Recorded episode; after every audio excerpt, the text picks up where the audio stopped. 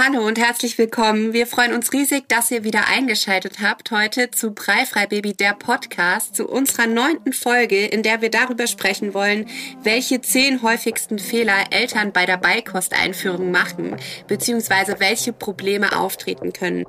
Ich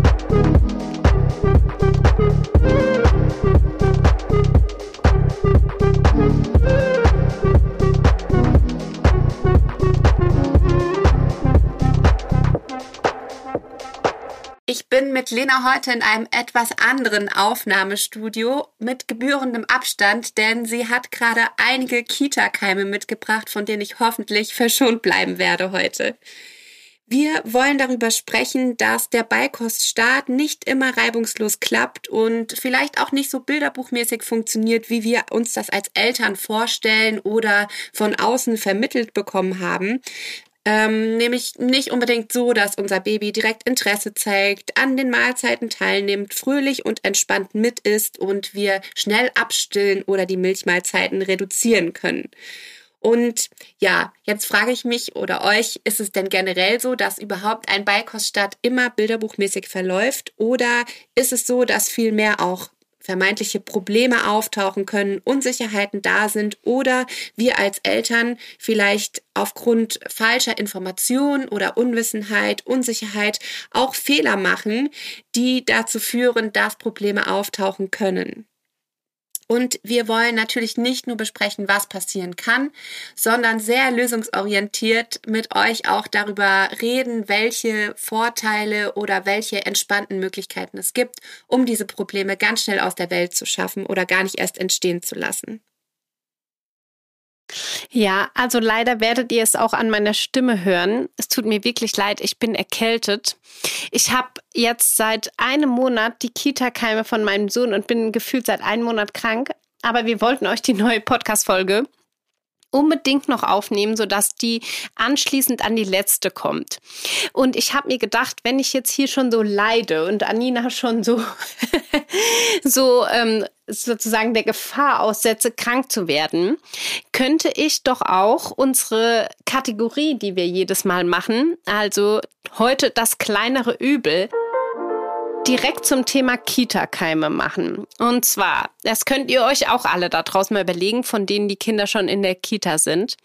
Also, würdest du das kleinere Übel jetzt, sie, sie weiß nämlich, normalerweise sprechen wir uns immer so ein bisschen ab, was kommt, aber sie weiß jetzt wirklich noch gar nicht, was kommt. Also, die Frage ist, nie wieder Kita-Keime oder nie wieder Kita? Also hättest du lieber, wärst du nie wieder krank aufgrund der Kita-Keime oder hättest du lieber, dass nie wieder Kita überhaupt stattfindet, also dass deine Kinder immer zu Hause sind? Also ich würde die Kita-Keime manchmal in Kauf nehmen und zum Glück äh, bildet sich das Immunsystem ja auch ein bisschen fort und es ist dann nach einiger Zeit nicht mehr ganz so dramatisch. Wobei wir jetzt auch wieder einen blauen Zettel hängen haben im Kindergarten. Wir haben Scharlach, ähm, hm. den hatte ich irgendwie den Anfang der Woche ignoriert, aber jetzt heute mit Erschrecken wahrgenommen. Ähm, ja, also ich sag mal so, ich glaube, würden wir die Keime nicht aus der Kita bekommen, dann woanders, denn wir verschanzen uns ja generell nicht zu Hause, also mit Schul- und Kindergartenkind und ge gewissen Aktivitäten, familiären Treffen und so weiter. Also ich denke, das gehört einfach dazu. Und ich muss sagen, bisher dieses Jahr geht es bei uns noch. Ich will das gar nicht zu laut sagen. Letztes Jahr um die Zeit hatten wir schon diversen Scharlach und Mandelentzündung und ich mhm. auch ganz schlimm die Seitenstrangangina und wirklich permanent irgendwas. Ja, also und Kita finde ich auch aus verschiedenen Gründen wichtig. Nicht nur damit ich auch meine Arbeitszeit in gewisser Weise gewährleistet habe, habe durch die Betreuung, sondern natürlich auch, weil ich weiß, dass meine Kinder und ich glaube, dein Sohn eigentlich auch super gerne dort in Kontakt mit den anderen Kindern sind und ich das für die Entwicklung super, super wichtig und schön finde. Ja, und bei dir? Also gerade im Moment würde ich am liebsten nur antworten, nie wieder Kita-Keime. Aber wenn das wirklich bedeuten würde, nie wieder Kita, dann würde ich diese gerade minimal zurückerlangte Freiheit, ähm, die ich jetzt habe, ja, würde direkt wieder verloren gehen. Deshalb würde ich auch sagen, lieber Kita-Keime und ähm, gleichzeitig auch Kita-Zeit für meinen Sohn, der jetzt tatsächlich auch wirklich schon in seiner ersten Kita-Zeit häufig gefehlt hat, aufgrund von Schnupfen, Husten, Fieber und ja, einfach er war einfach zu K.O. für die Kita, sag ich mal. Aber er hatte noch keine einzige schwere Krankheit. Da bin ich zumindest froh. Und das Verrückte ist ja vor allem, dass mein Freund, ähm, also mein Lebensgefährte, der, wir sind seit zehn Jahren Paar. Und in diesen zehn Jahren hatte er vielleicht maximal zweimal eine Erkältung. Also er ist wirklich nie krank. Und jetzt hat er innerhalb von einem Monat schon zweimal ist er erkältet. Und das zeigt halt wirklich, wie krass die reinbomben, die Kita-Keime.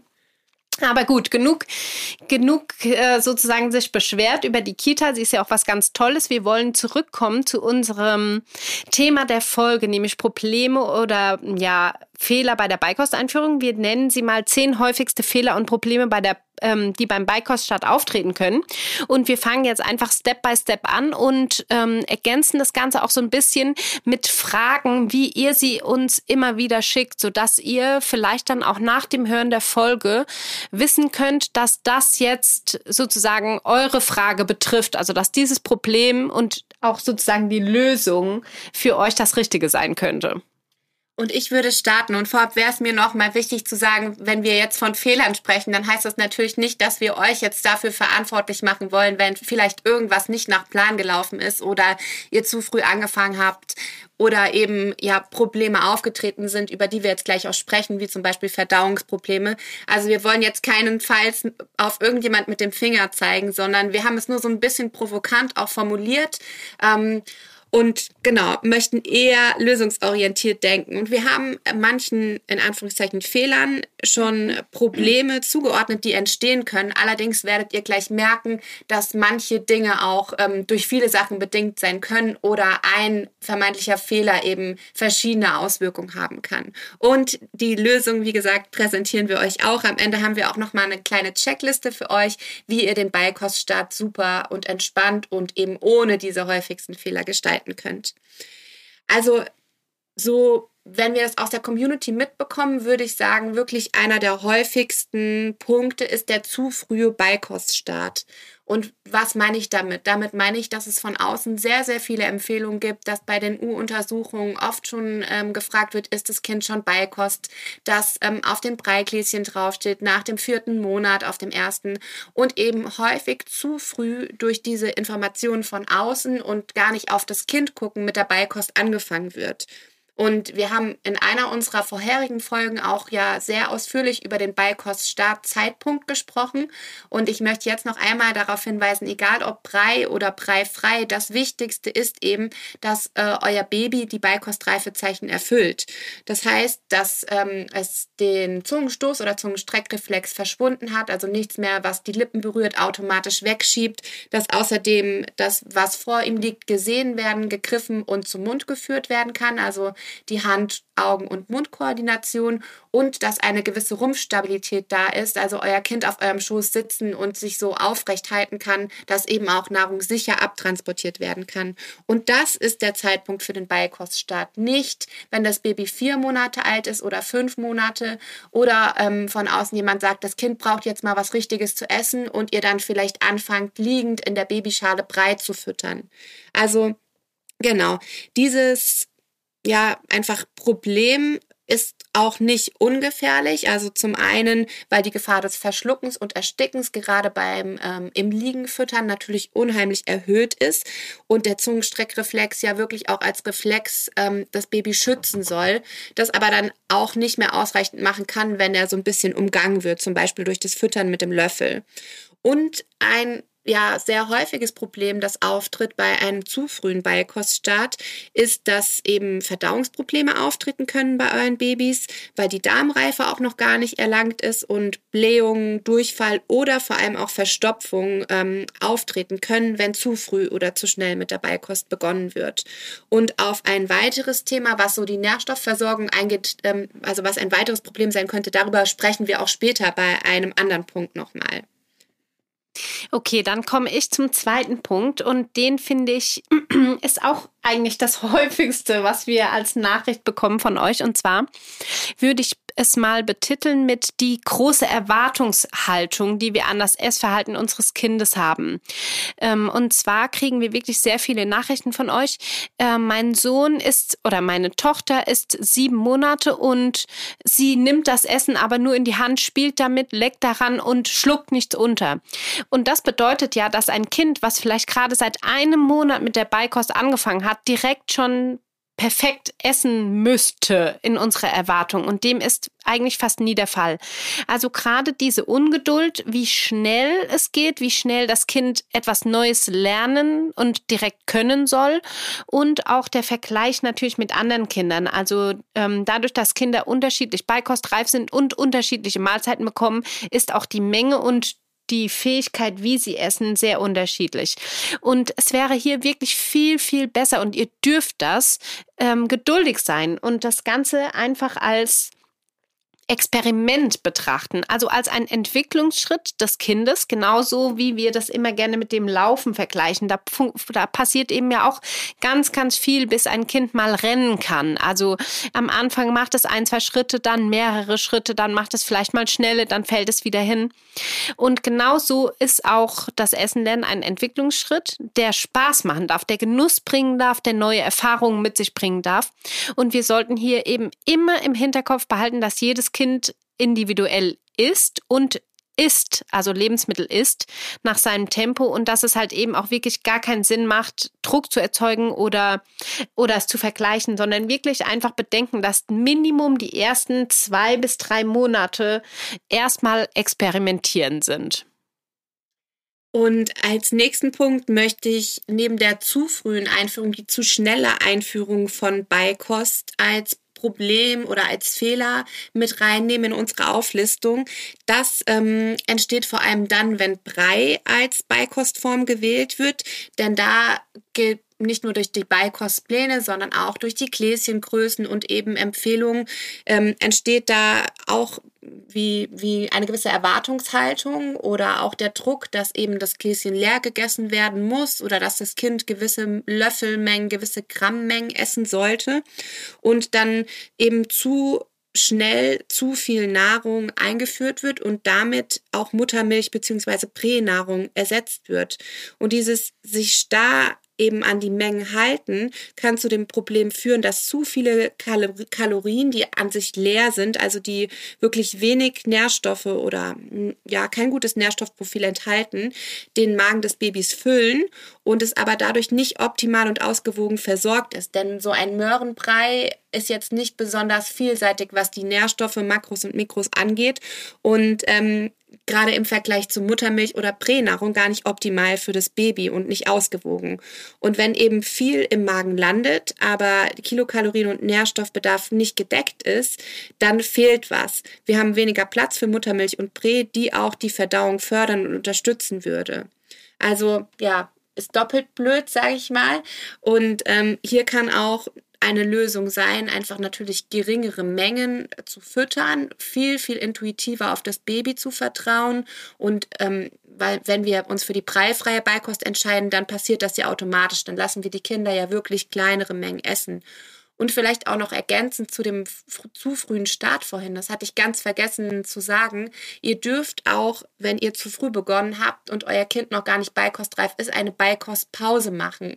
Auch wenn ihr merkt, das Kind hat auf einmal dolle Verstopfung und ihr könnt ähm, da eben mit äh, stuhlauflockernden oder verdauungsfördernden Lebensmitteln nicht so beikommen und der Grund ist, dass ihr einfach zu früh oder mit zu großen Mengen begonnen habt, dann schraubt gerne noch mal ein bisschen zurück und ähm, macht langsamer, geht wieder zurück zur Prä- oder zur Muttermilch und startet dann nochmal, wenn euer Kind wirklich bereit ist.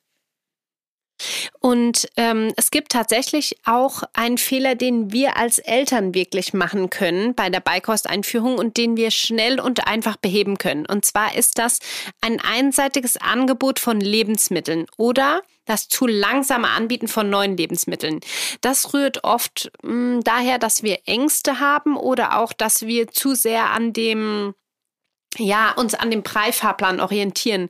Und es ist wirklich so, wenn wir sehr wenig Lebensmittel nur anbieten, also immer nur äh, Karotten oder Kartoffeln oder immer nur Brot oder auch wirklich viele Tage oder Wochen warten, bis wir neue Lebensmittel anbieten, dann ist das sowohl für die Entwicklung des Kindes als auch für die Ausbildung der Geschmacksknospen und auch für die Entwicklung des Darmmilieus einfach nicht optimal. Denn die Kinder sollen ja Spaß haben am, ähm, am Essen.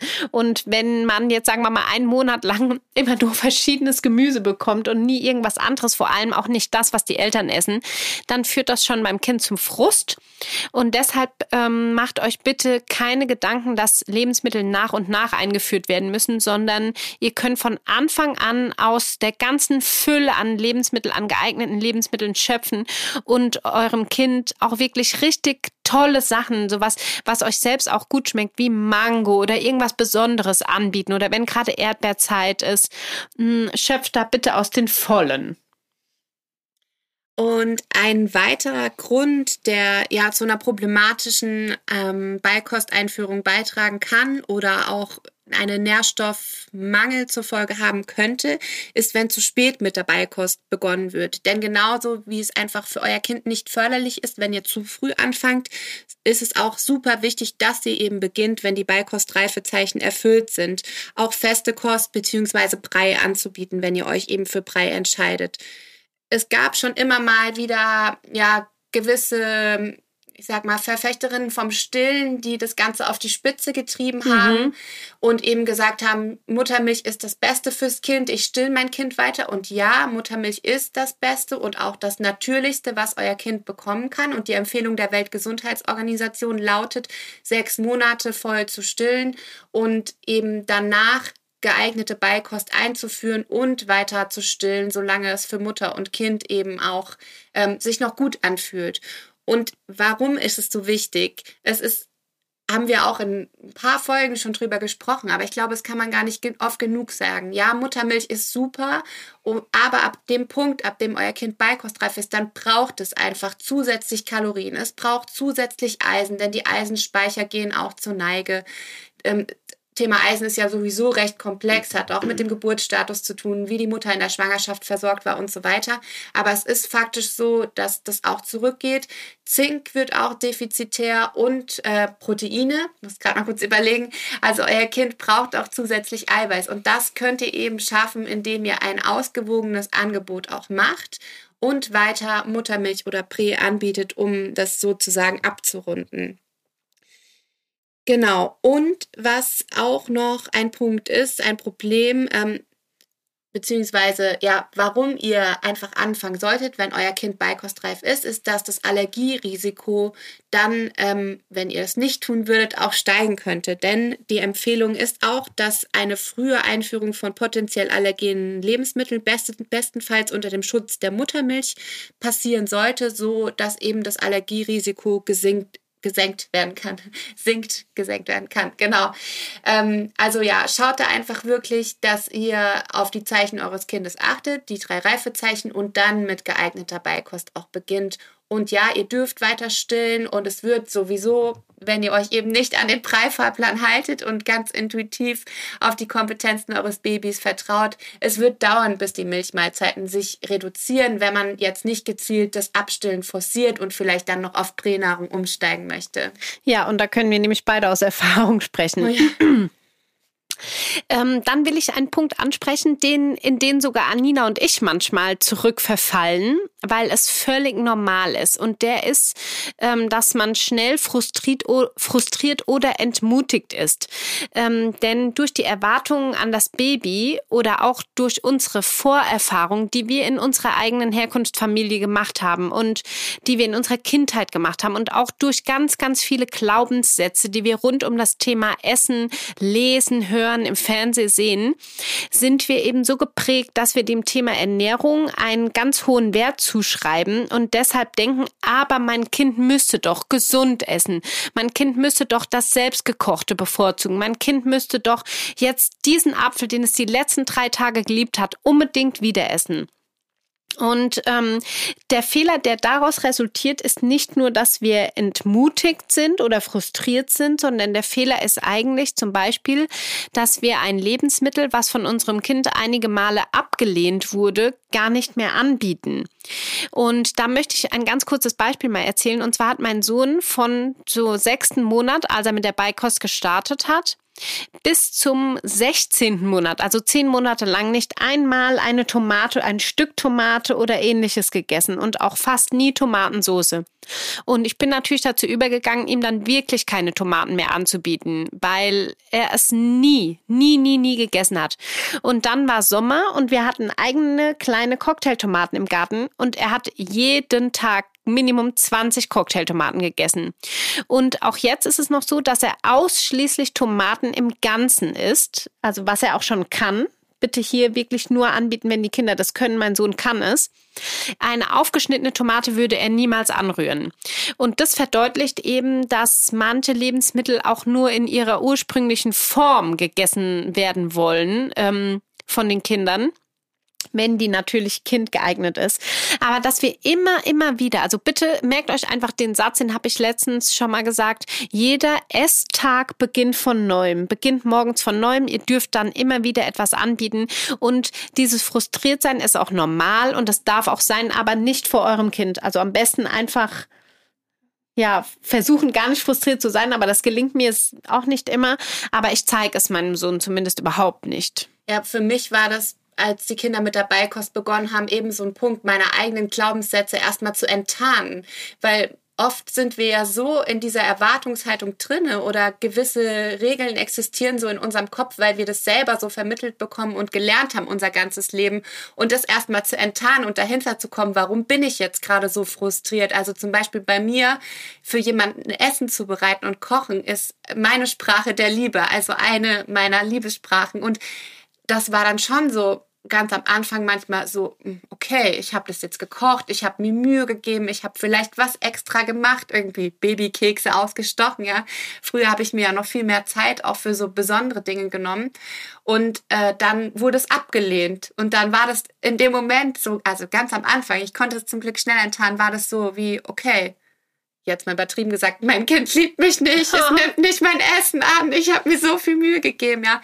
Und dann einfach zu merken, okay, es hat damit gar nichts zu tun. Äh, vielleicht sitzt einfach gerade ein Püpschen quer oder sie zahnt oder hat einfach keinen Hunger oder will den Keks einfach nicht, mhm. ja. Mhm. Also es kann ja mal tausend Gründe haben und da diese Erwartungshaltung auch mit Teller leer essen und was es alles gibt, ja. Und wir sind auch nicht die Ernährungspolizei. Also ich finde, wir entscheiden nicht darüber, natürlich als Eltern in gewissem Maße, geben wir den Rahmen vor, aber in dem Rahmen entscheiden wir nicht für unsere Kinder. Ich möchte auch nicht vorgegeben bekommen, wie viel Beilage und wie viel Hauptessen äh, ja. ich auf meinem ja. Teller habe. Und hab. wie viel Dessert? Ja, ja. Ich war ja letzte Woche im Hotel und ähm, hatte ein Drei-Gänge-Menü. Also ich war alleine weg und habe mir einen Tag und eine Nacht eine Auszeit nehmen können. Es war super schön und ähm, hatte abends eben dieses besondere Drei-Gänge-Menü und als Nachtisch gab's so mit weißer Schokolade, ich esse eigentlich gar keine weiße Schokolade, aber es war so, so lecker und sah so schön aus und ich habe es gegessen und war so traurig, als es leer war und dann kam der Kellner und hat abgeräumt hat gefragt, hat's geschmeckt? Und habe ich gesagt, ja, es hat so gut geschmeckt, können Sie mir bitte noch einen Nachtisch bringen? Ja? Und habe noch ein zweites gegessen und auch so, das ist einfach so, das ist erlaubt. Also ich darf das, und natürlich esse ich nicht jeden Tag zweimal Nachtisch, aber wir können auch diesen vorgegebenen Rahmen, der so gesellschaftlich oder durch die familiäre Prägung auch existiert, finde ich, immer weiter aufdehnen und da neu entscheiden. Ja, absolut. Also ich meine, an manchen Tagen essen wir ja sogar gar keinen Nachtisch. Deshalb. Ja. Und an manchen ausschließlich. an manchen ausschließlich. Kaiserschmarrn zum Mittagessen. genau, aber um nochmal auf unsere Liste zurückzukommen und ähm, ich glaube, wir haben jetzt gerade schon sechs unserer zehn Fehler oder Probleme angesprochen, möchte ich nochmal weitermachen damit, ähm, was uns auch häufig durch euch erreicht, nämlich so die Sorge, mein Baby hat kein Interesse, es zeigt kein Interesse an der Beikost. Und da möchte ich direkt die Frage stellen, wird wirklich gar nichts gegessen. Also rührt das Kind gar nichts an, ist beikostreif, fasst nichts an, hat wirklich kein Interesse, dann bitte holt euch Unterstützung durch eine Beikostberatung oder konsultiert eure Kinderärztin, euren Kinderarzt. Ähm, denn das kann natürlich bei einem beikostreifen Kind zum Beispiel auf einen Eisenmangel hinweisen, ohne dass ich da jetzt Panik verbreiten möchte, aber vertraut auch da bitte auf eure Intuition, wenn die Reifezeichen erfüllt sind und euer Kind altersgerecht entwickelt ist, dann kann eine Problematik vorliegen. Oder ist es aber so, dass es nur wieder euren Erwartungen nicht entspricht, vielleicht am Anfang sehr viel nur gematscht wird, experimentiert wird, sehr wenig im Magen landet. Ähm, das wäre nämlich was total anderes. Und dann würde ich einfach sagen, nehmt ein bisschen den Stress raus. Wenn generell Interesse da ist, bietet immer wieder an. Ähm, es müssen keine großen Mengen gegessen werden. Es soll ja wirklich einfach nur darum gehen, bei Kost, also zusätzlich zu Müttermilch oder Pränahrung eben etwas Essen kennenzulernen, bisschen auch zu schlucken natürlich. Und wir können es so machen, dass wir die Mahlzeiten eben gemeinsam gestalten und auch so unseren Kindern vorleben und diesen sozialen Aspekt mit reinbringen. Es kann aber natürlich auch sein, dass ähm, die Konsistenz an dem Tag vielleicht nicht interessant ist, dass das Essen zu heiß, zu kalt ist, dass die Zubereitungsart nicht passt, so wie Lena das gerade eben mit der Tomate auch gesagt hat.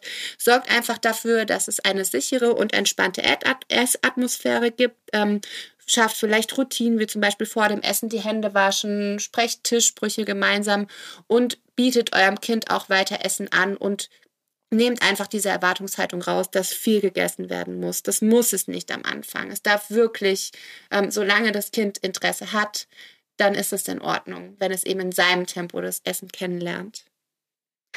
Dann komme ich zu Punkt Nummer 8, der betrifft ein bisschen auch die Breiesser. Und zwar könnte eine ähm, Thematik sein, die auftaucht, dass das Baby von Anfang an oder irgendwann zwischendurch nicht mit dem Löffel gefüttert werden möchte. Also, dass es den Löffel ablehnt, dass es den Kopf wegdreht, den Mund zusammenpetzt.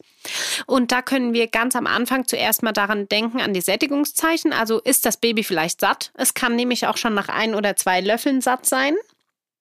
Und dann können wir einfach eine Pause machen. Wenn es aber immer wieder, immer wieder bei jeder Mahlzeit auftaucht, dann liegt die Lösung nah. Brei frei und das Baby einfach selbst essen lassen.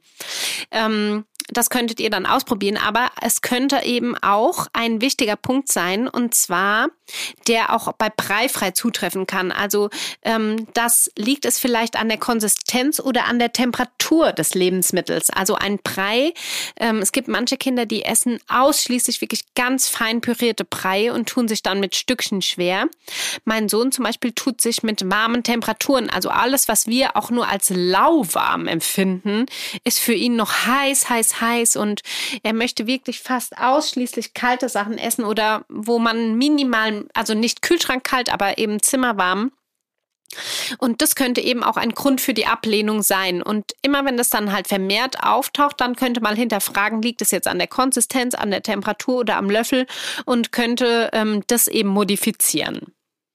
Und da schließt sich auch der nächste Punkt ganz gut an, denn häufig haben uns auch schon Nachrichten mhm. erreicht, mein Kind verzieht total das Gesicht, wenn äh, ich ihm Essen anreiche oder wenn Essen den Mund berührt, in den Mund kommt oder spuckt Dinge auch wirklich dann direkt wieder aus. Und da stellt euch doch bitte einfach vor, ihr habt, also eure Babys haben wirklich sagen wir jetzt mal im Schnitt die sechs Monate ausschließlich süße, warme Muttermilch oder Pränahrung bekommen.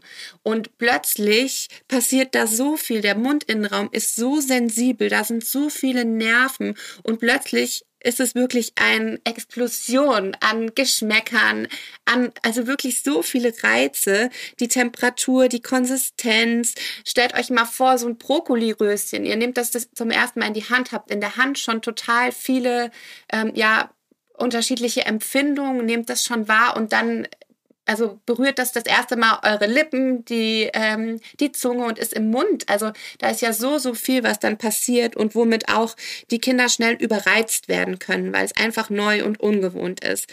Und das muss aber nicht bedeuten, wenn das Gesicht verzogen wird, dass es nicht schmeckt oder dass das Baby sich ekelt. Es kann einfach auch dadurch kommen, dass eben, wie gesagt, zu viele Reize gerade da sind, das noch sehr ungewohnt ist oder ähm, dass gerade das Ausspucken Lebensmittelbestandteile noch zu groß sind, um geschluckt werden zu können und einfach die noch weiter eingespeichert und zerkleinert werden können und ähm, das dann aus Schutz passiert, dass noch was ausgespuckt wird. Und da auch, Lena, du hast es, glaube ich, vorhin auch schon gesagt, wirklich Lebensmittel immer wieder anbieten und ähm, nicht direkt bloß, weil es einmal nicht gegessen wurde oder vielleicht jetzt der Brokkoli im Ganzen nicht gegessen wurde, dann nie, nie wieder anbieten. Auch bei uns Erwachsenen, der Geschmack verändert sich ja einfach. Also ich habe jahrelang nur Gouda-Käse gegessen, ja, und irgendwann auch verschiedenste andere Käsesorten noch kennen und lieben gelernt. Also jetzt keine extremen Stinker, sage ich mal, oder auch Oliven, ja. Also ich glaube, seit fünf Jahren esse ich Oliven. Ähm, seit meine Tochter auf der Welt ist fast. Danach waren wir ein paar Monate in Portugal und da haben die einfach so gut geschmeckt. Und ja, also das verändert sich ja einfach. Oder auch bei Weinen. Ich glaube, es ist bei vielen ja so, dass man oft so als Jugendliche da gar nicht den Geschmack zu, ja. zu schätzen wusste und wir haben uns so Sangria aus dem Tetrapack Lambrusco ja, oder genau. sowas. Ja, und jetzt äh, wird der Geschmack vielleicht auch ein bisschen exklusiver. ja, ja, absolut. Äh, wolltest du das noch ergänzen mit dem, ähm, dass manche Lebensmittel gar nicht geschluckt werden können? Und deshalb kommen wir nämlich auch zu Punkt 10, also diesem, das Problem, was häufig auftritt, Würgen und Erbrechen. Ja, kann ich gerne noch ergänzen. Also ähnlich wie das, was ich eben gesagt habe, dass der Körper eben, ja, dass noch was ausgespuckt wird, so kann es auch sein, dass eure Kinder häufig mit Würgen oder sogar Erbrechen reagieren. Und ähm, das Würgen ist einfach ja nur ein Schutzmechanismus, also wirklich sehr, sehr clever von uns Menschen. Vielleicht kennt ihr es selber, dass ihr schon mal würgen musstet oder auch in der Folge erbrochen habt.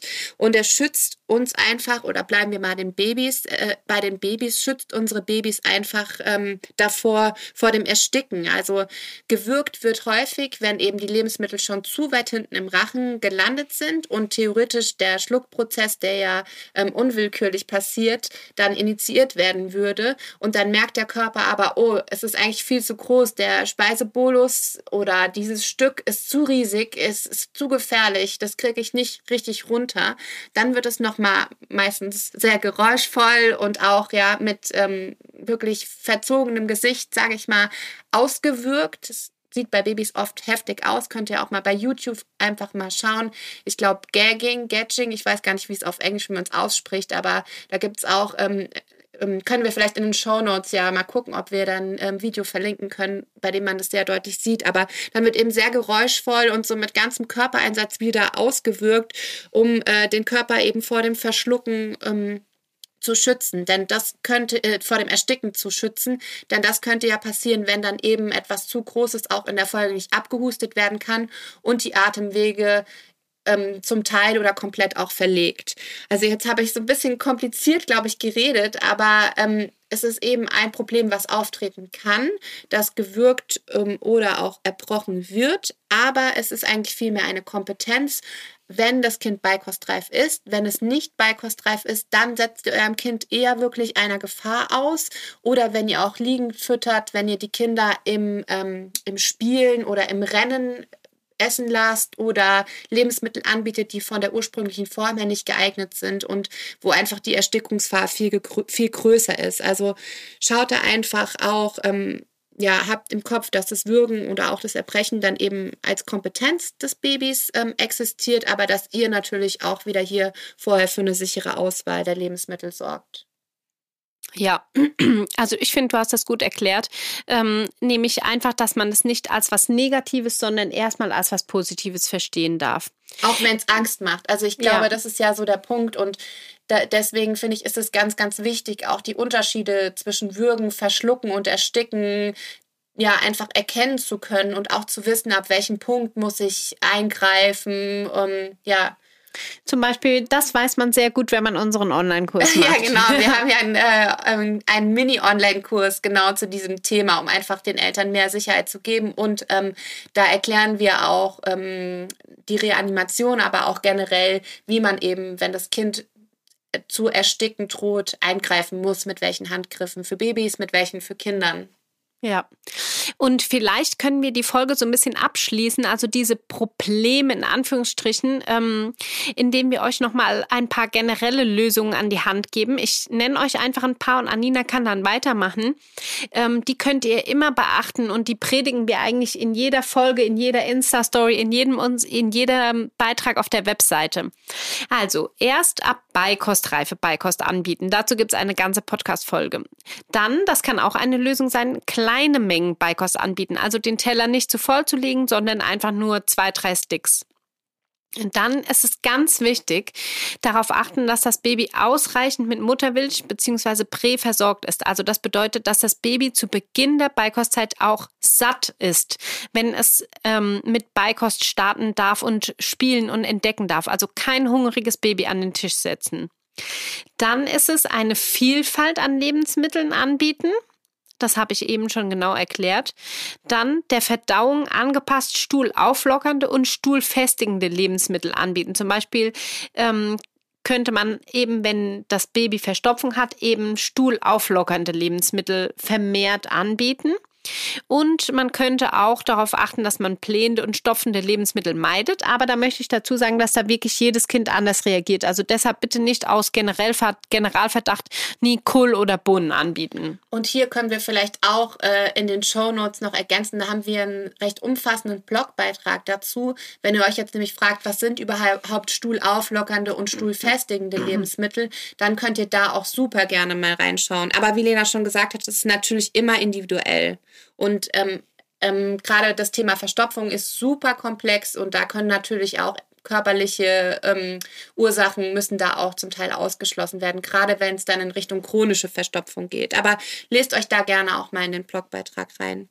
Soll ich direkt schon weitermachen? Ähm, ich finde, ein wichtiger Punkt oder was auch ja, mir Entspannung gebracht hat in den Beikostzeiten, ist, dass ich im Hinterkopf hatte, dass die Versorgung im ersten Lebensjahr weiter hauptsächlich durch die Muttermilch auch sichergestellt werden darf und sollte. Das heißt, Beikost ist wirklich Beikost, nicht anstatt Kost und ähm, wir können unsere Kinder da ganz, ganz entspannt ähm, begleiten auch äh, zu meinem Punkt, äh, mein Kind liebt mich nicht, weil es mein gekochtes Essen nicht ist, passend. Ähm, vorübergehendes Desinteresse kann wirklich so viele Gründe haben, wie Zahnen, ähm, Schmerzen aufgrund von Wachstum, Entwicklungsschübe, generell Bedürfnis nach mehr Nähe, denn stillen oder auch bedürfnisorientiertes Fläschchen geben ist ja oft auch diese Nähe, Sicherheit, Geborgenheit, das Gewohnte. Also ja, da einfach wenn Veränderungen auch im Außen sind, wie ein Umzug oder die Kita-Eingewöhnung, dann ähm, ja, ändert sich das. Ich habe das immer Back to the Boobs genannt. Ich glaube, das habe ich auch schon mal in irgendeiner Podcast-Folge erzählt, wenn man sich so gedacht hat, oh, mein Kind ist, das ist alles super und plötzlich hingen sie wieder gefühlt den ganzen Tag nur an der Brust und wollten gar nichts essen. Das hat mich manchmal echt zur Verzweiflung gebracht. Dann auch vorhin schon thematisiert, bietet Lebensmittel öfter an, ähm, bietet sie zehnmal oder häufiger an, dass eure Babys auf den Geschmack kommen können, ganz ohne Druck und Stress. Und da eben auch generell, ich glaube, in der ersten Folge haben wir darüber gesprochen, Essen darf und soll Spaß machen. Es darf ohne Druck und ohne Zwang passieren und darf ganz, ganz genussvoll sein. Und um das Ganze noch abzuschließen, auch schon oft erwähnt, vertraut auf eure Intuition. Wenn ihr euch unsicher seid, informiert euch bei zuverlässigen Quellen und vertraut auf die Kompetenz eures Babys. Ähm, genau, dass es in seinem eigenen Tempo eben auch die Beikost kennenlernen darf. Und auch hier, wenn ihr aber unsicher seid, wenn tatsächlich Probleme oder Sorgen da sind, holt euch bitte Unterstützung durch Beikostberatung oder eben eure Kinderärztin, euren Kinderarzt. So, ja, ihr kennt eure Kinder am besten und wenn ihr da das Gefühl habt, es könnte was nicht in Ordnung sein, dann lieber einmal zu viel zum Arzt als zu wenig, ist meine Meinung. Ja, meine auch. Also das waren zehn Probleme und wirklich viele, viele, viele Lösungsansätze. Und es gibt auch wirklich einige Sachen, da kann nur ein Arzt oder eine ähm, sehr geschulte Beratung helfen. Aber in den meisten Fällen ist es tatsächlich gar kein wirkliches Problem. Und deshalb ähm, sind wir am Ende dieser Podcast-Folge angelangt. Wir freuen uns wie immer über euer Feedback, ähm, was ihr uns tatsächlich auch jetzt wirklich schon sehr zahlreich bei Instagram geschickt habt. Das ist richtig, richtig toll. Bewertet auch gerne die Folgen, ähm, ganz ehrlich, wenn ihr das möchtet. Das ist super hilfreich für uns. Und deshalb haben wir uns gedacht, dass wir als nächste Folge, und zwar Folge 10, mal so was richtig, ähm, sage ich mal, Praktisches angehen wollen. Und da sprechen wir über die besten Snacks für Babys. Also ähm, wir schauen einerseits, welche Komponenten sollen auf jeden Fall in einem Babysnack enthalten sein. Aber wir klären auch über die wohl wichtigste Frage auf, wenn es um das Thema Snacks geht darf es auch mal häufiger ein gekaufter Snack sein. Kleiner Spoiler, ja, darf es. Aber hört unbedingt in die nächste Podcast-Folge rein, da sprechen wir ausführlich darüber. Und vor allem, das kann ich euch versprechen, es gibt auf jeden Fall sehr viele Snack-Tipps von uns, die ihr garantiert noch nicht auf dem Zettel hattet. Dann hoffen wir, dass euch diese Podcast-Folge weitergeholfen hat, ihr euch sicherer fühlt und wenn ihr möchtet, folgt uns gerne auf Insta, schaut da vorbei, da haben wir auch super viele weihnachtliche Rezepttipps gerade für euch, ganz, ganz viele Plätzchen und andere zuckerfreie Backwaren für eure Babys und euch. Wir freuen uns, wenn ihr nächstes Mal auch wieder einschaltet. Tschüss. Ciao, bis bald.